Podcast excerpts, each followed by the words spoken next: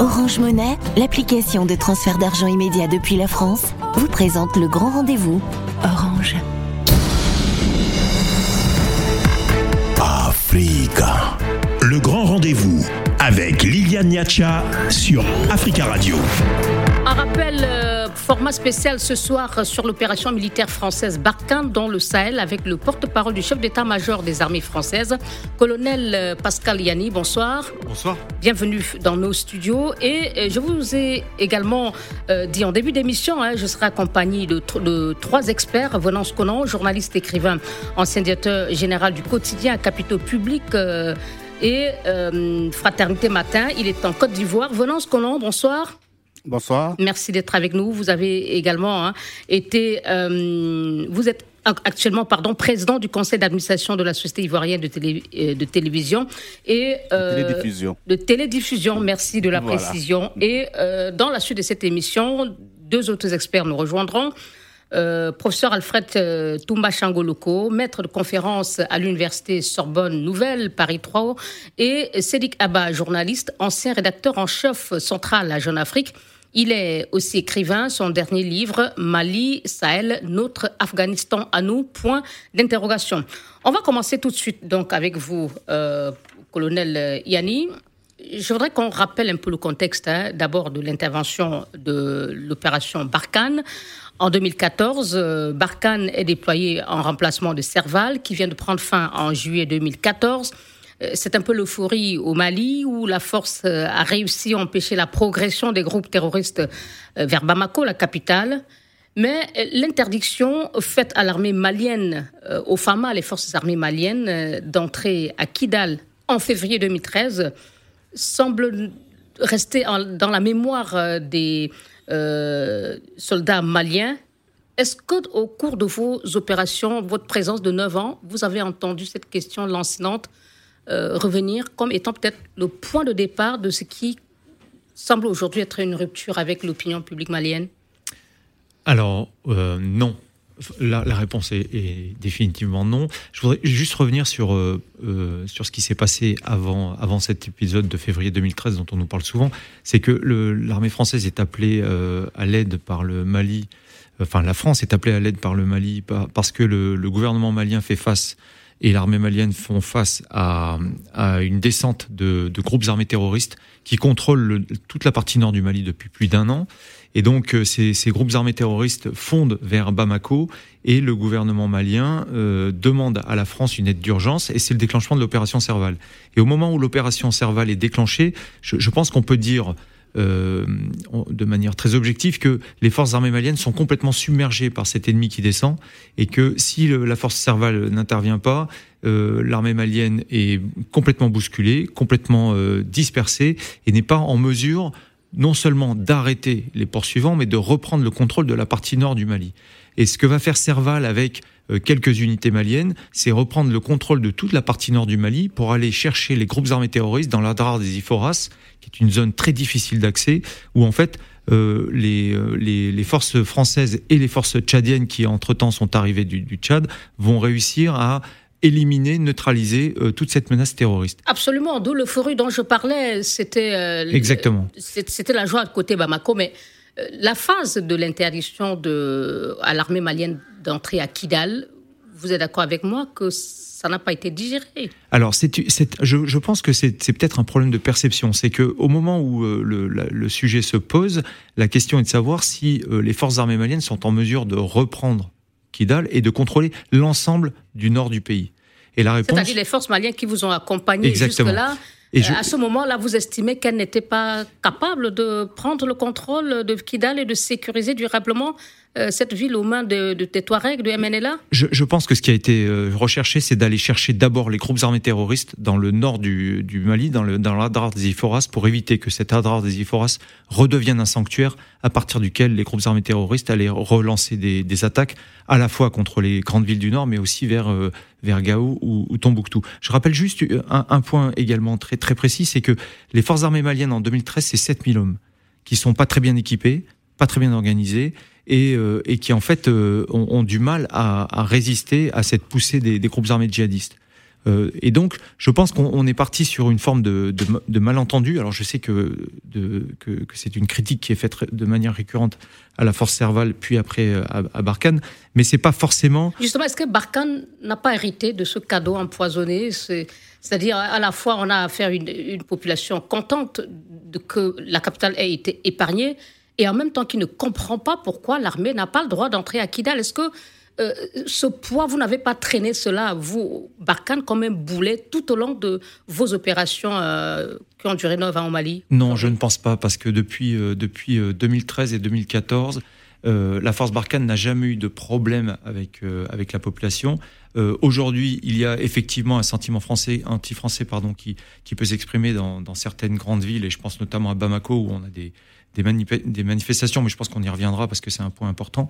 Euh, non, parce que quand on est engagé sur le terrain et quand on a été engagé sur le terrain et quand aujourd'hui on est encore engagé sur le terrain à Gao, Menaka, Gossi, les populations nous, nous accueillent plutôt bien parce qu'elles savent qu'on est là pour lutter contre les groupes armés terroristes. Et ça, c'est un point important. Et je pense qu'il ne faut pas limiter la perception de l'action de la France au seul sujet de février 2013 Kidal. Absolument. Cette partie euh, qui va encore durer une dizaine de minutes vise justement à comprendre pourquoi Aujourd'hui, ça ne va pas euh, entre Barkhane et l'opinion malienne.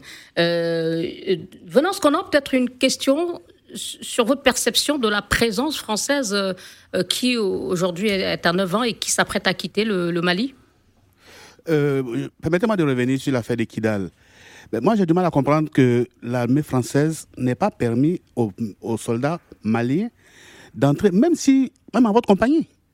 Pourquoi il ne peut pas mettre les pieds sur cette partie de leur territoire? Quitte à aller se faire battre aussi, mais si, vous voulez, ils veulent libérer leur pays. Vous dites qu'ils n'étaient que 7000, ils n'avaient pas la force pour se battre contre euh, ces, ces Touaregs-là. Ben, laissez-les aller se faire, se, faire, battre, comme ça ils auront compris tout seuls. Mais lorsque vous leur interdisez de mettre les pieds à Kidal, ben, ils se disent c'est notre souveraineté qui est piétinée. Et c'est normal qu'après la population. Euh, Qu'il y ait des suspicions qui, qui naissent oui, Oui, mais je rappelle, monsieur, euh, que euh, en janvier et en février et en mars 2013, l'objectif, c'est de battre ACMI, c'est de battre euh, Ansar Eddin, c'est d'aller euh, battre ceux qui occupent le Mali depuis le nord du Mali depuis plus d'un an. Et c'est pas et, donc cet effort, il est porté sur la région de la Foras. Je pense que vous connaissez le le Mali et que vous et, que et que vous savez comme moi que c'est une région qui est très difficile d'accès où il faut beaucoup de troupes pour aller chercher les gens qui s'y sont réfugiés. Et c'est ce qui sera fait. Et je pense qu'il y a aussi une, une, une volonté. Pour être tout à fait honnête avec vous, j'étais pas euh, à ce moment-là aux affaires. Enfin, je m'occupais pas à ce moment-là de ce dossier, donc je vais pas rentrer trop dans les détails parce que je pense que je les maîtriserai pas. Mais l'objectif, c'était bien de rétablir la souveraineté du Mali sur euh, l'ensemble de son territoire. Et encore une fois, en janvier 2013, quand Serval est déclenché, la moitié du Mali est occupée par des groupes armés terroristes. en, mars et en avril. Ali, euh, euh, colonel Yanni, de otages français qui se trouvaient, semble-t-il, à ce moment-là, dans cette partie du Mali, que la France voulait absolument secourir.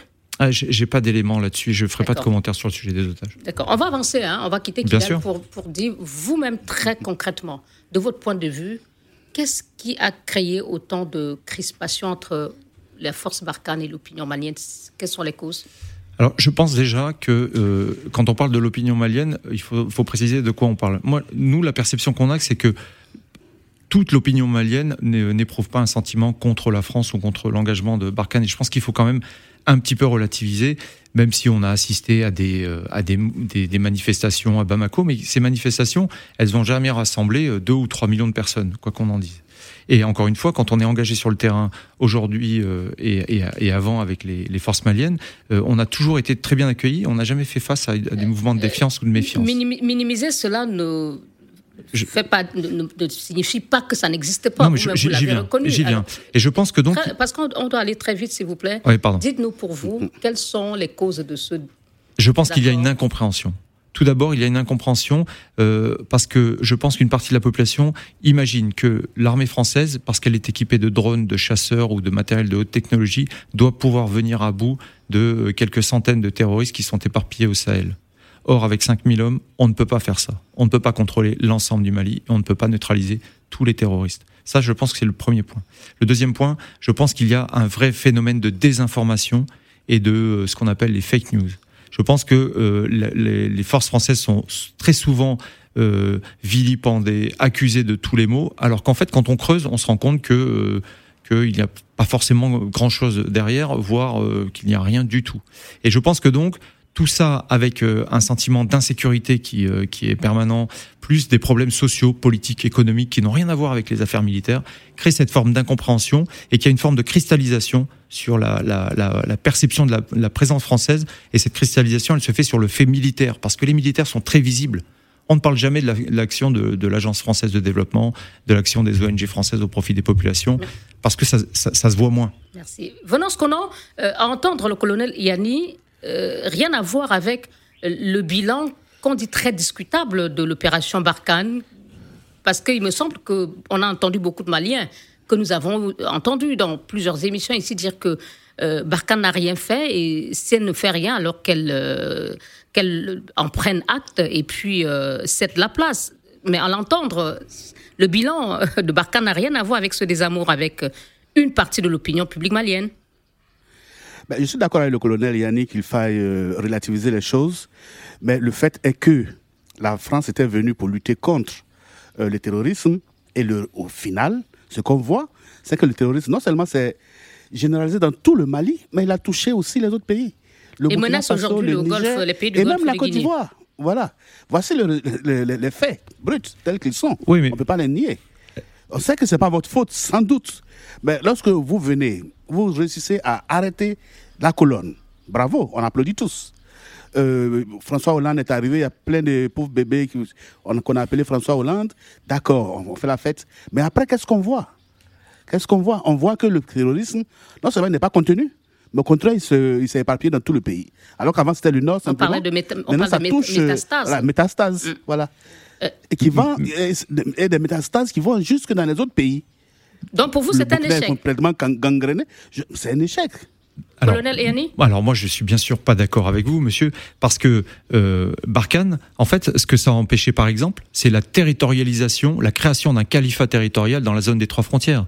Barkhane, je vous, le, je vous le concède. Ah mais oui, mais c'est quand même très important parce que si le IGS, l'État islamique au Grand Sahara, avait réussi à établir son califat territorial dans la zone des trois frontières, que serait le Niger aujourd'hui? Que serait le Mali aujourd'hui? Que serait le Burkina? Ça, c'est le premier point. Le deuxième point, les forces maliennes, je vous ai dit, c'est 7000 hommes en 2013. Aujourd'hui, c'est 40 000 hommes. 40 000 hommes grâce à l'action de la France, grâce à l'action de l'Union européenne, qui arrivent à peu près à faire face aux attaques des groupes armés terroristes, même si malheureusement, euh, pour des raisons qu'on pourra aborder plus tard, ils ont encore des difficultés. Ensuite, euh, le problème fondamental du terrorisme, c'est pas un problème militaire. On peut mettre 100 000 hommes, 200 000 hommes, 300 000 hommes. On l'a vu en Irak, on l'a vu en Afghanistan. C'est d'abord un problème économique, c'est d'abord un problème politique, c'est d'abord un problème social. Si on ne fait rien dans ces champs, mais les, terroristes continueront à recruter. Le problème, c'est le recrutement des terroristes. Nous, ce qu'on a, ce que peut faire l'action militaire, c'est contenir le, le, phénomène, mm. c'est empêcher qu'il ne se traduise par l'effondrement des États. D'accord. Vous dites que ce n'a pas été, que c'est pas un échec. Euh, je voudrais juste poser une question rapide. Ensuite, euh, vous allez conclure avec Venance Conan. Est-ce que aussi certaines décisions politiques n'ont pas euh, alimenter euh, cette euh, colère de la population qui est en train de rupture aujourd'hui. Quand on écoute, par exemple, les Maliens, quand ils veulent discuter avec des djihadistes, on dit non, pas de discussion, Paris s'y oppose, le président Macron dit non, les terroristes, on ne discute pas avec, un combat. Mais pourtant, la France accepte de discuter avec les djihadistes lorsqu'il s'agit de libérer deux, trois otages français. Et quand le Mali veut négocier avec eux pour sauver la vie de millions de Maliens, euh, Paris n'est pas d'accord. Est-ce que ce, type de décision politique n'ont pas pu aussi euh, créer cette rupture aujourd'hui avec l'opinion malienne? Alors vous savez que je suis officier, donc je ne commente pas les, les, euh, décisions qui sont prises par les responsables Mais les décisions politiques peuvent affecter votre Mais je vais vous donner mon avis. Mais je peux vous donner mon avis d'officier. C'est que on ne, il est difficile en tant que militaire de, de, de, de négocier avec des gens qui veulent vous tuer et qui n'appelle qu'à une chose, c'est qu'à la, mort des soldats français. Il s'agit de libérer les otages français. Je, n'ai pas de commentaire à faire là-dessus parce que j'ai pas d'éléments à vous donner, mais c'est difficile de négocier avec des gens qui veulent vous tuer et qui ne veulent pas faire la paix avec vous. C'est tout ce que je peux Merci. vous dire. Euh, euh, Monsieur Conan? Oui. Oui. Euh, on a compris la réponse du colonel Yanni. Est-ce que pour vous, il y a d'autres raisons qui ont pu expliquer cette situation aujourd'hui à laquelle Barkhane fait face? Comme l'a dit le colonel, je crois qu'il y a eu un problème de compréhension. Il y a eu beaucoup de malentendus. euh, la faute à qui? Est-ce que c'est les Français qui ont, qui ont pêché par maladresse? Mais il y a que le, cas de Kidal, c'est resté dans la gorge des Maliens le fait que l'opération n'ait pas donné les résultats escomptés et que le terrorisme se soit répandu dans tout le pays, même si on a empêché la création des califats, le fait est que chaque jour que les, populations meurent. Ça, c'est ce que les, populations vivent. Et c'est vrai qu'il y a une instrumentalisation à travers les réseaux sociaux, à travers les fake news, et il y a eu beaucoup d'autres actions qui ont contribué à discréditer les Français aux yeux d'une certaine opinion euh, malienne. Je suis d'accord que beaucoup et, On a même assisté au blocage de convois euh, de Barkhane. Oui, ça c'est la manipulation faite par, par, par, un certain nombre de personnes qui, pour des raisons politiciennes ou, autres, voulaient que la France parte. Bon, il faut savoir aussi qu'il y a une concurrence dans la zone. Géopolitique, d'accord. Exactement. Ok. ça ne euh, leur déplaît pas du tout que les Français s'en aillent. D'accord. Merci, monsieur Venance Conan, euh, qui nous a donc assisté dans la première partie de cette émission. Je vous laisse conclure, hein, euh, euh, colonel Yanni, sur ce désamour. Qu'est-ce que vous avez à dire aux, opinions publiques maliennes aujourd'hui et sahéliennes sur cette question? Ah ben Moi, j'ai un message qui est très clair. C'est que si les soldats français, aujourd'hui, risquent leur vie au Sahel, c'est pour lutter contre les groupes armés terroristes, pour participer à la protection des populations et certainement pas pour protéger des intérêts cachés ou, euh, de, des choses comme ça, comme on peut, on peut l'entendre. Aujourd'hui, euh, nous. D'ailleurs, euh, avec la dernière attaque, on voit encore la main de la force française derrière l'attaque de vendredi dernier qui a conduit à la mort d'une trentaine de soldats maliens. Oui, mais ça, c'est typique. Bien que revendiqué par le JNIM. Oui, mais justement, puisque vous m'offrez l'occasion d'en parler, c'est un, bon, un bon exemple. En fait, lors de cette attaque, le, le, il n'a pas fait. Été, les autorités maliennes n'ont pas fait appel à l'appui de Barkhane. Ça, c'est le premier point. Le deuxième point, Mondoro, c'est dans une zone euh, c'est dans une zone du centre du Mali dans laquelle il nous a été demandé de ne pas opérer parce qu'il y a des, a priori la présence de mercenaires de Wagner. On pourra en reparler. Et donc malheureusement, nos camarades maliens ont subi une attaque euh, d'envergure. Je, je, veux juste faire le parallèle avec janvier 2021 où le poste de Mondoro, le même poste, a été attaqué et où les FAMA ont réussi à repousser l'attaque des groupes armés terroristes grâce à une coordination avec l'appui de Barkhane, avec des chasseurs et des hélicoptères. De sur le dos des forces maliennes qui ont refusé de coopérer avec Pas du tout. Non, non, je me permettrai pas. Je, dis simplement que euh, il n'a pas été demandé à, aux soldats français d'aller aider, d'aller appuyer les, soldats maliens, et que euh, surtout euh, la zone est maintenant interdite pour nous pour opérer parce qu'il y a des mercenaires de Wagner. Merci beaucoup, colonel Pascal Yanni. Vous restez avec nous et dans la seconde partie de cette émission, nous essaierons de voir concrètement quel type d'opérations hein, ont été menées par euh, Barkhane euh, dans le nord du Mali et peut-être euh, dans tout le Mali et même le, Sahel pour lutter contre le terrorisme. A tout de suite. Africa. Le grand rendez-vous avec Liliane Niacha sur Africa Radio. Seconde partie de notre émission de ce soir au format spécial et nous parlons de l'opération militaire française Barkhane euh, déployée au Mali et c'est avec le porte-parole du chef d'état-major des armées françaises, le colonel Pascal Yanni et notre deuxième expert après Venance Conan nous a rejoint, Dr Cédric Abba. Bonsoir. Merci d'être avec nous euh, en studio pour euh, cet entretien. Vous êtes journaliste, ancien rédacteur en chef central à Jeune Afrique et écrivain. Votre dernier livre, hein, euh, que je recommande à nos auditeurs qui s'intéressent à la crise sécuritaire dans le Sahel, c'est donc Mali Sahel, notre Afghanistan à nous, point d'interrogation.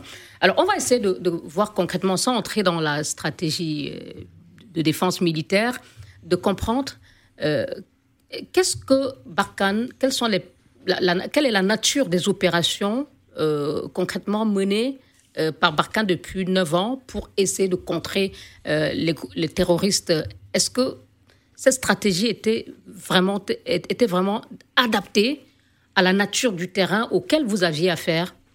Alors, je, vais commencer par quelques points. Le premier point, c'est la lutte contre les groupes armés terroristes était la priorité et reste la priorité des armées françaises euh, dans, la bande sahélo-saharienne. Ça, c'est le, fil rouge, c'est la priorité des priorités. Et pour cela, euh, on, on, s'appuie sur plusieurs axes. Euh, le premier, c'est la lutte contre les têtes de chaîne, ceux qui commandent les groupes armés terroristes, les organisateurs, les logisticiens, les financiers, les chefs, pour affaiblir et désorganiser les groupes armés terroristes. Et ça, on a plutôt bien réussi à le faire, notamment en neutralisant les têtes de chaîne de l'État islamique au Grand Sahara. La semaine dernière, euh, on a neutralisé un des chefs euh, euh, historiques d'ACMI au Sahel. Et, et, donc ça, ça fonctionne bien. Le deuxième axe, c'est ce qu'on appelle le partenariat de combat, c'est-à-dire accompagner, aller combattre les groupes armés terroristes avec les forces armées locales. Pourquoi? Parce qu'on pense que la solution, l'unique solution pour ces pays sahéliens, elle est entre la main des forces armées locales. Ce, n'est pas une armée étrangère, et on le voit bien, qui au bout de 9 ans, 10 ans, va réussir à venir à bout des groupes armés terroristes. ce sont des forces locales. Et donc, on, va au combat avec elles, on, met en œuvre ce qu'on appelle le partenariat de combat. Le point suivant, c'est l'entraînement de ces forces l'équipement, l'entraînement pour leur permettre de monter en puissance. Je vous ai dit, l'armée malienne, c'était 7000 hommes en 2013, aujourd'hui c'est 40 000 hommes à peu près équipés, à peu près euh, euh, entraînés. La montée en puissance d'une armée, c'est très long parce qu'il faut former des cadres, mais, mais c'est la dynamique. Et le troisième point, c'est la réassurance. Barkhane dispose de moyens d'appui qui sont assez conséquents, notamment à Niamey avec une base aérienne projetée, avec des chasseurs, avec des drones. Et là, on se met au service, en appui des forces armées locales qui sont engagées au combat et on va les appuyer au feu. Et, et Mondoro, vendredi, on l'a pas fait parce que les autorités maliennes n'ont pas voulu qu'on le fasse. D'accord. Euh, vous l'avez dit tout à l'heure, colonel. Alors, je vais juste un mot hein, sur euh, la stratégie numéro une que vous avez décrite tout à l'heure, celle de vous attaquer aux têtes de chaîne, c'est-à-dire les figures de proue des groupes terroristes. On a vu en Afghanistan, euh, Ben Laden a été tué, mais pour autant, on sait ce qu'est devenu l'Afghanistan. Est-ce que cette stratégie-là était-elle encore adaptée Pourquoi n'avoir pas tiré les leçons de cette stratégie qui n'a pas fonctionné euh, pour l'armée américaine en Afghanistan euh, et venir quand même, malgré tout ça, la maintenir pour lutter contre le terrorisme dans le Sahel? Parce qu'en fait, ces actions sont nécessaires, mais elles ne sont pas suffisantes pour venir à bout du terrorisme. Elles sont nécessaires parce qu'il faut empêcher les groupes armés terroristes d'atteindre une taille au-delà de laquelle ils deviennent complètement incontrôlables et au-delà de laquelle ils peuvent provoquer l'effondrement des États. Leur organisation fait que même quand le numéro 1 part, il y a toujours oui, mais regardez, la relève. Regardez, en janvier 2013, en janvier 2013, en janvier 2013, on avait des groupes terroristes qui contrôlaient la moitié du Mali. Aujourd'hui, on n'a pas des groupes armés terroristes qui contrôlent la moitié du Mali. Pourquoi? Parce qu'on les a empêchés de grossir. Ça ne veut pas dire qu'on les neutralise, qu'on les fait disparaître. On les empêche de grossir. Et justement, c'est une, c'est quelque chose de, nécessaire, mais ce n'est pas suffisant. La vraie réponse, elle n'est pas que sécuritaire. Elle est d'abord économique, sociale, elle est politique, elle est dans les relations entre les communautés. Et ça, on le dit et on l'a toujours dit. Cédric Abba, les limites peut-être de ces stratégies, vous les avez entendues du colonel Liani? Oui, euh, je pense d'abord, euh, une première réaction, c'est au niveau du basculement de Serval à Barkhane. Euh, autant lorsque Serval a été déclenché, le mandat était clair, la mission était claire, autant on a obtenu des résultats, puisque comme il a été dit, il y a même des jeunes Maliens qui ont pris le, prénom de Damien Bouteux, qui est le premier soldat français qui est tombé. Mais euh, le basculement de Serval à Barkhane en 2014 a créé de la réticence, y compris dans les milieux militaires. Moi, je peux le dire euh, parce que j'ai vu la déclaration de euh, du général Didier, Castres dans, dans le colonne du monde, où euh, justement on sentait la difficulté parce que la mission de, euh, la mission de, de Barkhane, c'est de lutter contre le terrorisme sur un territoire cinq fois plus grand que la France. Cinq fois plus grand que la France, avec 5 000 hommes, on était. Barkhane part avec la difficulté, d'avoir des résultats à cause de l'immensité du terrain qui lui est confié. Pour moi, Barkhane est parti déjà avec une difficulté originelle. Originelle euh, à, l'époque. Euh, euh, les soldats ont fait ce qu'ils ont pu avec les moyens qu'ils ont. Donc, mais au départ, il y avait cette difficulté. Ça, c'est le premier commentaire. Le deuxième commentaire, je suis d'accord avec le colonel. Lorsqu'on élimine des têtes, ça peut impacter même le moral des groupes djihadistes. Mais comme vous avez dit psychologiquement, mais les groupes aussi ont développé une capacité de résilience. C'est-à-dire que, prenons un exemple. Euh, a été éliminé en juin 2020. Drukdel, qui est le patron de ACMI euh, dans la zone, a été euh, éliminé en juin 2020. Mm. Pour autant, ACMI n'a pas été totalement affaibli. ACMI, qui est devenu le GNIM, a continué à tuer des gens. Et cet indicateur de, de, de neutralisation, de neutralisation. Revoir la stratégie, peut-être Peut-être l'associer à autre chose, à associer l'élimination à autre chose.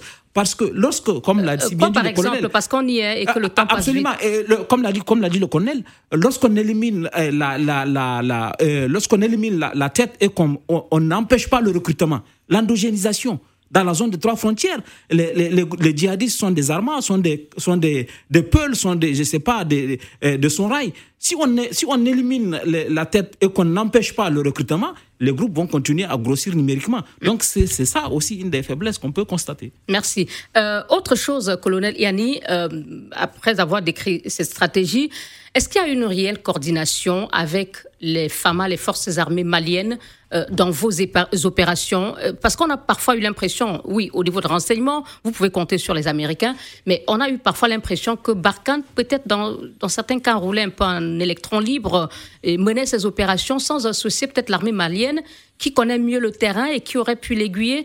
Est-ce qu'il n'y a pas eu peut-être une faiblesse à ce niveau-là? Non, jusqu'au 17 février, nous étions parfaitement coordonnés avec les forces armées maliennes. Quelquefois, on a entendu les, Maliens se plaindre, l'armée malienne se plaindre de ce que euh, euh, parfois ils ne sont pas au courant de ce que fait Barkhane. Non, non, je, pense que vraiment, vraiment, on avait, on avait des, on avait des détachements de liaison qui étaient auprès du centre opération à Bamako. On avait des détachements de liaison, par exemple, à Mopti, à Mopti Sévaré. On associait systématiquement les armées maliennes à toutes nos opérations, et même mieux, on laissait les armées maliennes planifier et conduire les opérations, et nous nous mettions en appui des opérations qu'elles planifiaient. Je peux dire par exemple un mot de, la force Takuba dans la zone des trois frontières, dans la région de Ménaka. Force européenne. Force européenne, une, un, regroupement de forces spéciales européennes dont la mission est d'accompagner les, les unités maliennes au combat contre les groupes armés terroristes. C'était une imbrication de tous les jours jour et nuit, ils étaient ensemble.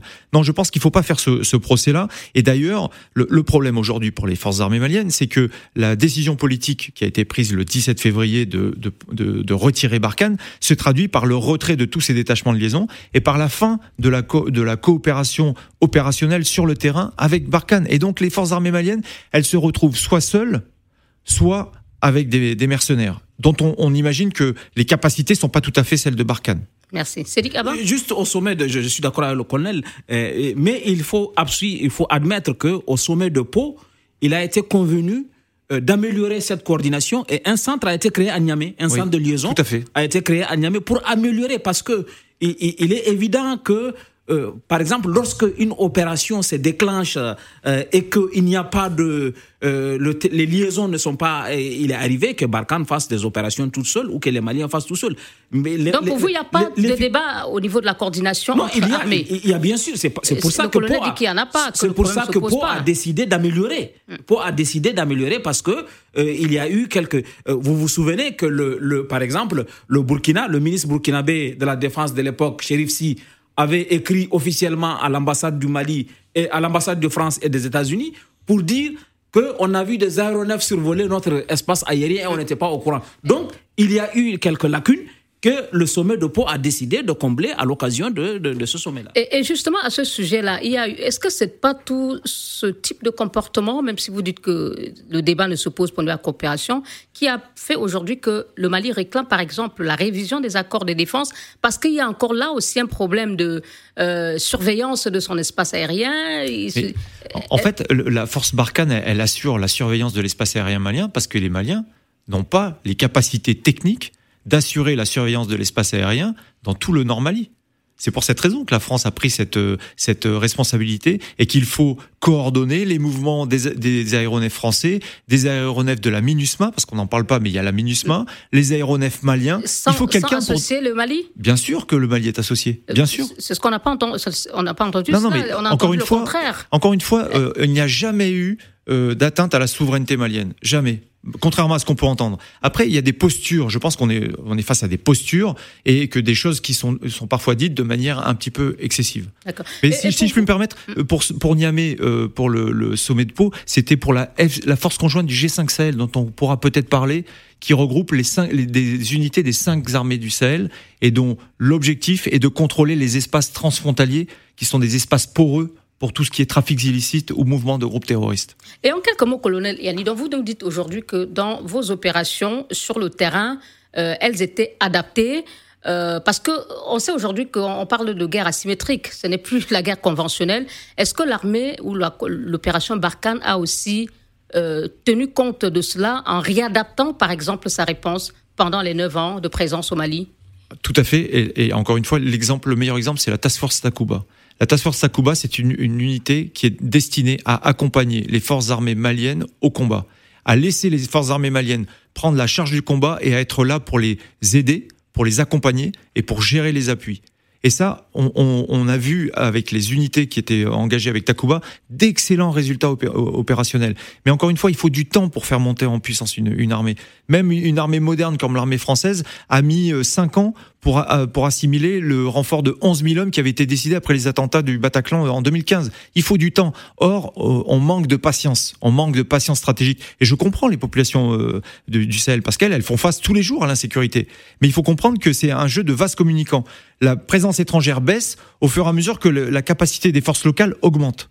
Le problème aujourd'hui, c'est qu'il y a une décision politique qui a été prise et que donc les forces maliennes vont se retrouver un petit peu seules alors qu'il aurait fallu les accompagner pendant encore un peu de temps. Euh, je voulais juste avant, dans votre réponse, en 1 minute 30, Qu'est-ce qu'il va falloir faire aujourd'hui pour que les opérations donnent des meilleurs résultats sur le terrain? Absolument. Il y, a, il y, a, une composante essentielle. Euh, vous savez, 80% à peu près de l'armement des groupes djihadistes a été récupéré sur les forces régulières. Sur les, à l'occasion d'attaques des casernes, 80%. Donc, les forces régulières et les forces djihadistes ont à peu près le même équipement. Et souvent, la motivation, elle est plus forte du côté de forces djihadistes parce qu'on leur dit si vous mourrez, vous allez au paradis. Donc, les gens sont plus motivés qu'un salaire aléatoire qui ne vient pas à la fin du mois. Maintenant, ce qui aurait pu faire la différence, c'est la composante aérienne. C'est-à-dire qu'à équipement égal, si les forces. Mais est-ce que la France, l'opération Barkhane n'avait pas, puisqu'elle compte sur les États-Unis Non, les pays, les, pays africains, les pays de la sous-région n'ont pas, suffisamment, n'ont pas suffisamment de moyens aériens. Si avait les moyens adaptés Puisque vous avez posé la question, si on ne résout pas la, question de la composante aérienne pour les forces armées de, la région, on ne, peut pas gagner la guerre. Parce que qu'est-ce qui se passe? Lorsqu'il y a eu l'attaque, l'attaque, l'attaque de, d'Inata, euh, l'attaque d'Inates au Niger, le, les forces se trouvaient à, à, à, peu près 130 euh, km. Elles ont mis 5 heures pour venir parce que les routes sont mauvaises. S'il y avait des transports aériens, s'il y avait la composante aérienne, ça allait euh, être plus efficace. On aurait... Donc, si on ne résout pas cette question, on n'en sortira pas. Il ne s'agit pas de faire venir, je ne sais pas, euh, des, des, gens qui viennent d'Ukraine ou je ne sais pas de, de Russie. Si on ne résout pas cette question de la composante aérienne, les résultats vont rester ceux-là et puis on va continuer à pleurer. Et qu'est-ce que Barkhane en tire comme leçon, colonel, en deux phrases? En deux phrases, c'est que la solution, elle appartient aux forces locales, qu'il faut accompagner ces forces locales parce que c'est elles qui ont la solution à long terme. La stratégie gagnante, la seule stratégie gagnante, ce sont les forces armées locales qui l'ont. C'est pas la force, c'est pas les armées françaises ou les armées étrangères. Ça tombe bien parce que dans la dernière partie, nous allons parler justement des perspectives, euh, étant donné qu'on parle de redimensionnement de la force Barkhane. À tout de suite, restez avec nous. Africa. Le grand rendez-vous avec Liliane Niacha sur Africa Radio. Ravi de vous savoir euh, en notre compagnie dans euh, cette édition du Grand Rendez-vous au format spécial. Et nous parlons de l'opération militaire française Barkhane dans le Sahel avec le porte-parole du chef d'état-major des armées françaises et notre troisième expert euh, qui nous a rejoint, professeur Alfred Toumbachangoloko. Bonsoir. Bonsoir Liliane. Un grand plaisir de vous recevoir. C'est toujours le cas. Hein. Vous êtes maître de conférence à l'université Sorbonne Nouvelle Paris 3. Alors, euh, dans cette partie avec vous, euh, colonel Yanné, on va parler de, des perspectives. En, juin 2021, le président Macron a annoncé la transformation du dispositif militaire au Sahel avec le passage à une euh, logique de coopération et de partenariat renforcé vers les partenaires sahéliens ouest-africains. Cela déjà, en deux mois, est-ce que ça a été fait en concertation avec ces pays? Ah, tout à fait, oui, oui, tout à fait. Euh, au niveau militaire, tout cela a été préparé euh, en étroite coordination avec les chefs d'état-major euh, des armées tchadiennes, nigériennes, burkinabées, maliennes et mauritaniennes. Oui, oui, il y a un dialogue permanent. D'accord. Et maintenant, nous parlons de redimensionnement de la force Barkhane, qui devrait donc être redéployée au Niger. Qu'est-ce qui va changer concrètement? En fait, euh, le 17 février, le, président de la République a annoncé le, départ du Mali. Donc, euh, nous allons réarticuler. Dans un contexte de tension. Dans un contexte de tension politique. Avec Bamako. Euh, assez fort avec Bamako. et donc, nous allons réarticuler les éléments qui étaient au Mali, mais nous allons les réarticuler pas au, pas au Niger. Il ne va pas y avoir la, transposition exacte de ce qu'il y a au Mali au Niger. Au Niger, il n'est pas prévu d'augmenter euh, significativement le nombre de, militaires français. Ils sont en combien quoi euh, actuellement, au Niger, on, est, on a de l'ordre de 800 à 900 soldats français et on va rester à peu près sur ce, ce, ce, volume parce que ce qui compte dans le futur dispositif qui n'est pas encore tout à fait euh, élaboré, c'est euh, il y a deux mots clés, c'est co-réflexion et co-construction. Ce que veut, ce que propose le chef. Ce sera une assistance militaire à la carte. Pas tout à fait. Selon les besoins exprimés par on ces pays. pays. On ne parlera pas d'assistance. Nous, Nous sommes avec nos alliés ne les assistons pas, nous sommes avec des alliés et des partenaires. Nous parlons d'égal à égal. Et la co-réflexion, c'est nous demandons à nos amis africains de quoi avez-vous besoin? De quoi avez-vous besoin? C'est-à-dire la France ne vient plus avec clé en main, ou Barkhane ne vient plus avec clé en main dire voilà ce que nous voulons voilà faire, la on solution. va demander aux Africains. Mais ce... pour, pourquoi avoir changé d'approche de, Est-ce que c'est parce que vous avez pris acte de l'échec de, de ce qui s'est passé jusque-là avec Barkhane? Non, parce que. Pourquoi ce changement? Alors, pour plusieurs raisons. La, la première, c'est que les forces armées locales sont montées en puissance. Et aujourd'hui, ce qu'on voit en 2022 au Niger, au Mali, même au, au Burkina, au Tchad ou en Mauritanie, c'est qu'on a des forces armées locales qui, ont, qui sont vraiment montées en gamme. La force, les forces nigériennes sont des forces qui sont relativement efficaces sur le terrain. Ça, c'est le premier point. Et donc, on n'est plus du tout dans la même situation. Le deuxième point, euh, c'est que euh, à, cette montée en puissance s'accompagne une, une, volonté de co-construire. Parce qu'en fait, il faut regarder vers l'avenir. On peut plus faire les choses comme on les a faites avant. On, se rend compte que euh, rester trop longtemps sur, dans, un pays sans, sans, que ce soit vraiment compris par la population, on crée un phénomène de rejet et d'incompréhension. Et nous, nous voulons lutter contre ça. Merci. professeur Loco, ça vous parle ce discours nouveau, euh, Alors, cette approche différente désormais? ce, ce, ce, ce, changement de, de doctrine euh, vient à point nommé. Euh, en réalité, quand il y a des opérations comme ça qui sont lancées, comme c'était Serval et puis Barkhane, je pense que la durée, la durée raisonnable, c'est 5 ans. Vous pouvez pas dépasser 5 ans parce qu'après, c'est l'enlisement.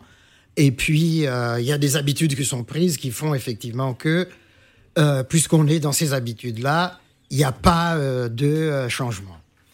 Est-ce Mais est-ce qu'on ne peut pas aussi dire que Barkhane a tiré les leçons de, de, de, de ce qui s'est passé avant? Cette stratégie ne vise peut-être pas à essayer de rattraper les choses? Parce qu'elle-même, elle est consciente que son image... Alors, je, je, je ne dirais pas rattraper les choses, mais travailler autrement, différemment.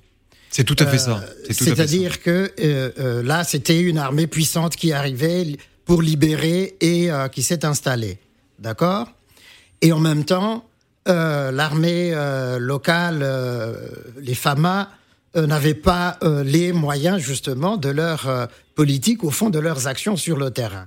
Donc, Est-ce que ce changement totalement. est susceptible aujourd'hui de, de, de, donner plus de résultats de, Alors, de, la part de la force française Bon, avant de répondre à votre question, je voudrais dire quand même que ce que ces neuf ans ont permis quand même à, à l'armée française, donc Barkhane, et c'est euh, l'aguerrissement au fond et euh, euh, le test d'un certain nombre de matériel militaire. Ça aussi, mais ça on le dit pas, mais ça a permis à l'armée française de tester un certain nombre de matériel et puis euh, de euh, mieux appréhender justement la manière de lutter contre juste, ces forces euh, négatives. Et peut-être que ça pourrait servir, ça pourrait aider euh, ceux qui sont là. Dernièrement, on a vu des nouveaux chars qui ont été amenés au Mali pour être testés. Hein. Et, et pas pour être testés, c'est oui. parce qu'ils sont plus efficaces. Oui, mais justement, mais plus efficaces, qui n'avaient pas été euh, euh, les en résultats opération. restent non. problématiques. Voilà. Mais euh, qu'est-ce quelles erreurs, en deux mots, pour ce loco, il va falloir éviter? Euh, sur le terrain pour euh, que les, choses n'aboutissent pas au même résultat que bon, Alors là, là, maintenant, comme la doctrine est de dire on, qu'on construit, on qu'on réfléchit euh, ensemble, ça voudrait dire effectivement mettre en avant d'abord les armées euh, locales, voir avec euh, les états-majors euh, de ces pays-là, c'est qu'il faut effectivement faire pour éviter cet enlisement du Mali. Au fond, c'est passé de je suis là, j'ai les muscles, montrer les muscles, j'ai le tous les moyens possibles à dire maintenant je fais confiance à ces armées-là pour qu'elles puissent elles aussi avoir cette capacité, cette possibilité de projection et euh, d'affrontement. Et de sécuriser justement. le pays. Exactement. Parce que de toute façon, euh, les forces étrangères ne sont pas appelées à rester éternellement dans le pays. Euh, je, je, en, en, quelques mots, colonel Yanni, avec cette nouvelle stratégie de co-construction et de co-réflexion, ce sont vos mots, est-ce que donc on peut s'attendre à, une, à des résultats beaucoup plus probants, concrets dans la lutte contre le terrorisme dans le Sahel? Alors déjà, je, maintiens que nous avons obtenu de très bons résultats et des succès tactiques euh, au Mali. Et que le vrai problème, il est plus politique, économique et social. Nous avons empêché l'établissement d'un califat, mais je fais passer rapidement là-dessus. Le deuxième point, c'est comme Il vaut mieux parce que vous ne serez jamais d'accord hein, avec euh, le Mali et les experts sécurité que nous avons souvent eus sur le bilan de l'opération Barkhane. Mais nous avons fait le job. nous avons fait le job. Voilà. Mais parlons d'avenir. Et l'avenir, effectivement, il, est dans les mains des forces locales. Parce que autrement, on a un vrai problème de perception de la présence des forces françaises, mais aussi des forces européennes. Est-ce que certains peuvent pas, penser que c'est parce que vous avez vous-même constaté que cette opération était un échec que vous voulez filer le bébé aux non, pas du tout. africains? Encore une fois, quand on était en 2013, euh, les forces locales en 2013 ne sont pas du tout ce qu'elles sont aujourd'hui. Ce qu'on va faire aujourd'hui, c'est parce qu'on arrive à une forme de maturité des unités euh, des, armées locales. On, peut passer, on peut commencer à passer le relais. Et, moi, quand j'entends le, président Bazoum euh, qui, qui, qui, a déclaré il y a quelques jours qu'il avait encore besoin de l'appui euh, de, contingents étrangers pour l'aider à lutter contre les groupes armés terroristes, j'entends ça. Ce qui est important, c'est que ces forces locales, à terme, prennent en charge la totalité de la mission de sécurisation des territoires et des populations. Mais en fait, c'est pas nous c'est eux. C'est eux qui ont la responsabilité. Et je, je, pense, on avait un échange à Abidjan il y a quelques semaines avec nos camarades ivoiriens qui nous disaient, euh, mais en fait c'est nous qui avons la responsabilité, c'est pas vous. Ne prenez pas la responsabilité, laissez-nous la responsabilité et laissez-nous la responsabilité de l'échec s'il y a échec. Merci beaucoup, colonel Yanni, porte-parole euh, du chef d'état-major des forces armées françaises, d'avoir participé à cette édition spéciale du Grand Rendez-vous avec nos experts. Bonsoir. Merci beaucoup.